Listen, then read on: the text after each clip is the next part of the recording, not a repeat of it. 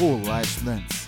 Sou o professor Marco Nunes e este podcast é uma revisão rápida do Nerd Curso Biologia sobre a contração nos músculos lisos. Na contração das fibras musculares lisas, não há sarcômeros, mas ela também depende da interação das proteínas contrácteis, miosina e actina. Nas fibras lisas, a afinidade da miosina pela actina é variável, dependendo da ação de uma enzima chamada calmodulina.